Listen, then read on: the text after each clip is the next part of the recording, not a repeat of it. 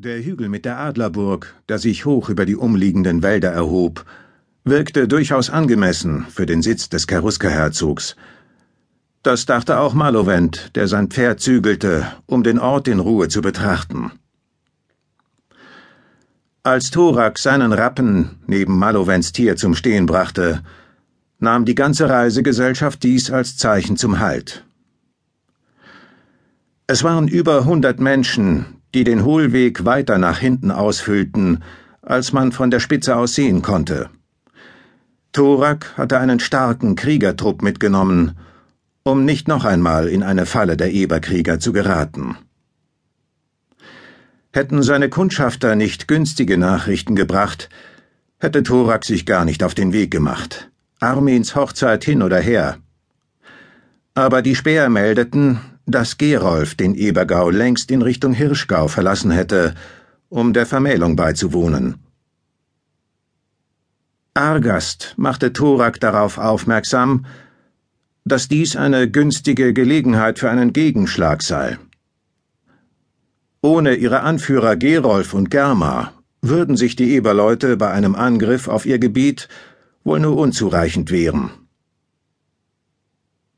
Thorak lehnte dies aus mehreren Gründen ab.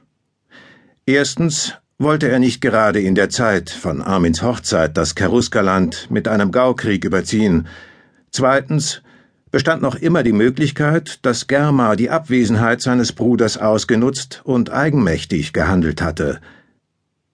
Er hatte zwar davon gesprochen, die Gefangenen zu Gerolf zu bringen, doch dies bedeutete nicht notwendig das Einverständnis des Eberfürsten. Germa schwieg sich darüber beharrlich aus. Sie hatten ihn mitgenommen, um Gerolf auf der Adlerburg mit seinem Bruder und dessen Verhalten zu konfrontieren. Darauf war Thorak schon sehr gespannt. Argast auch. Er hatte bedauert, nicht mitkommen zu können, aber eingesehen, dass sein Platz während Thoraks Abwesenheit im Gau der Donasöhne war.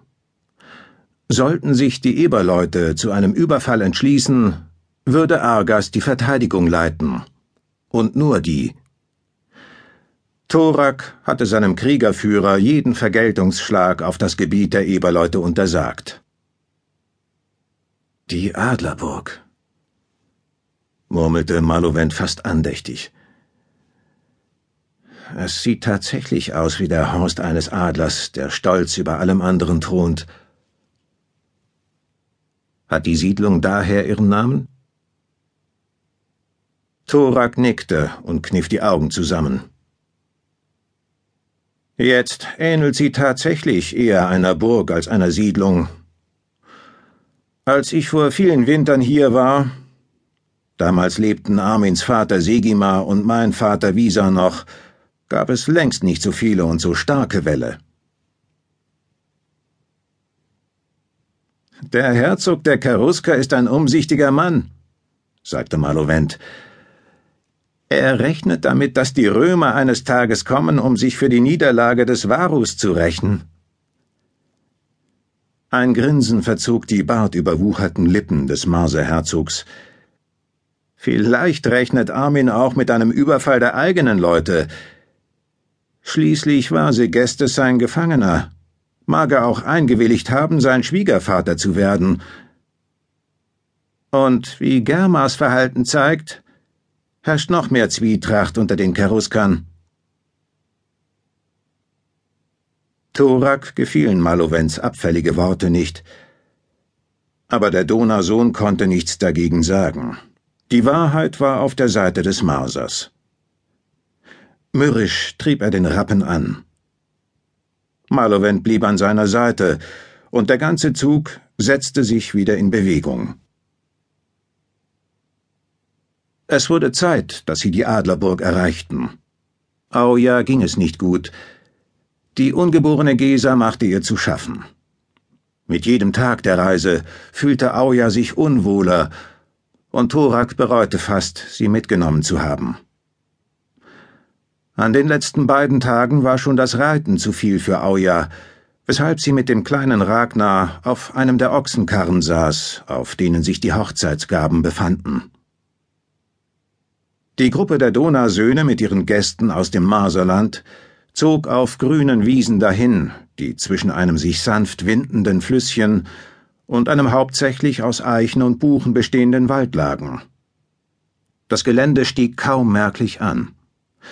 Es waren die Ausläufer der Erhebung, auf der Armins Vorfahren, die Fürsten der Hirschsippe, ihre Burg gesetzt hatten. Marlovent ließ sich erneut über die günstige Lage der Adlerburg aus, die leicht zu verteidigen und schwer zu erobern war. Beim Näherreiten sahen sie, dass unten an einer großen Steinmauer gebaut wurde. Das sind die Römer, die wir in der Schlacht gegen Varus gefangen haben, wenigstens zu etwas nütze, lachte der Marserfürst. Thorak hörte ihm nur mit halbem Ohr zu. Etwas anderes nahm seine Aufmerksamkeit in Anspruch. Etwas, das er nicht mehr hörte seit kurzer Zeit.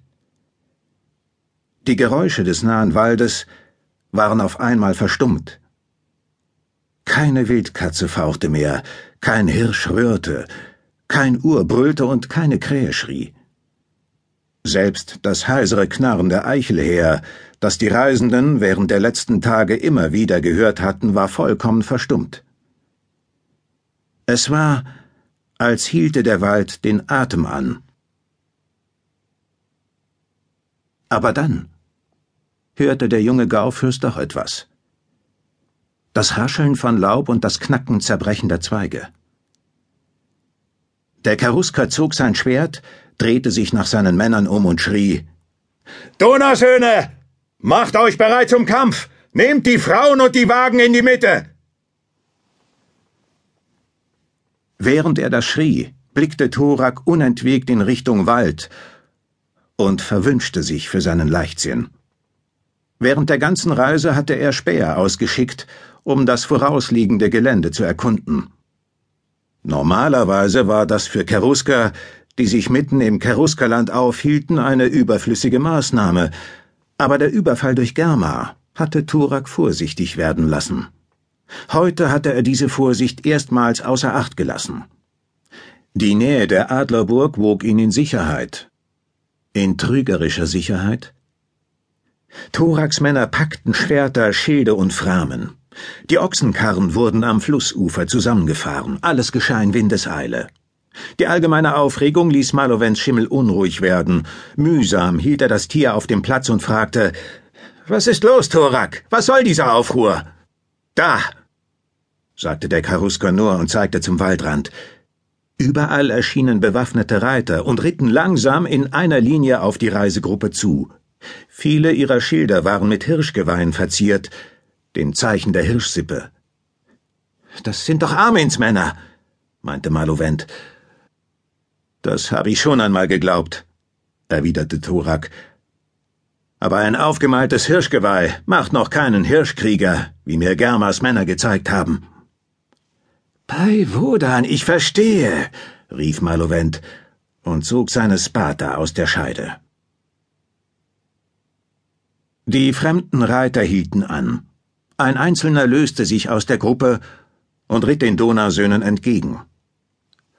Wartet hier, sagte Turak zu Malovent und den anderen, bevor er den Rappen anspornte und mit gezogenem Schwert auf den einzelnen Reiter zuhielt. Der hatte keine Waffe zur Hand genommen, der runde Schild, dessen Schmuck ein aufgemalter Hirschkopf mit prächtigem Geweih war, hing lässig an seiner linken Seite. Als Thorak den Mann erkannte, steckte er das Schwert zurück in die Scheide. Dann hielt er den Rappen vor dem Braunen des anderen an. Ich grüße dich, Thorak, Fürst der Donausöhne, sagte Ingwin lächelnd. Schön, dass du dich entschlossen hast, dein Schwert nicht gegen mich zu führen. Thorak kannte Ingwen vom Zug gegen Varus.